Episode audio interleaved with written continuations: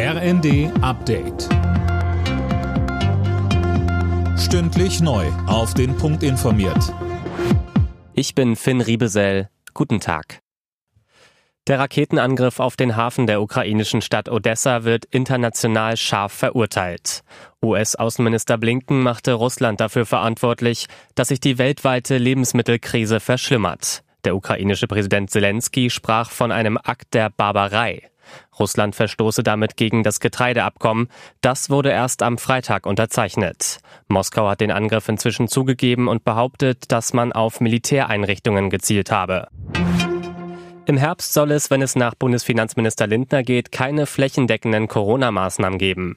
Linda Bachmann, stattdessen will er auf die Eigenverantwortung der Menschen setzen. Ja, und auf gezielte Maßnahmen. Pauschale Freiheitsbeschränkungen lehnte Lindner in den Funke-Zeitungen ab. In den deutschen Krankenhäusern liegen unterdessen doppelt so viele Corona-Patienten wie im letzten Sommer. Der Herbst dürfte damit laut der Deutschen Krankenhausgesellschaft erneut zur extremen Belastungsprobe für die Kliniken werden. Auch weil viel Personal Corona-bedingt ausfällt.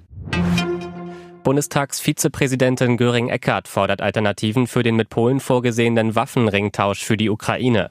Der Ringtausch funktioniert nicht wie geplant, so die Grünen-Politikerin im Gespräch mit dem RND. Ihr zufolge gehören Alternativen auf den Tisch, etwa direkt Waffen zu liefern, wenn möglich. Papst Franziskus reist heute nach Kanada. Auf seiner sechstägigen Reise will das katholische Kirchenoberhaupt die indigene Bevölkerung um Vergebung für Verbrechen in kirchlichen Internaten bitten.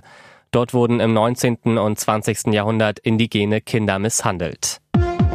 Alle Nachrichten auf rnd.de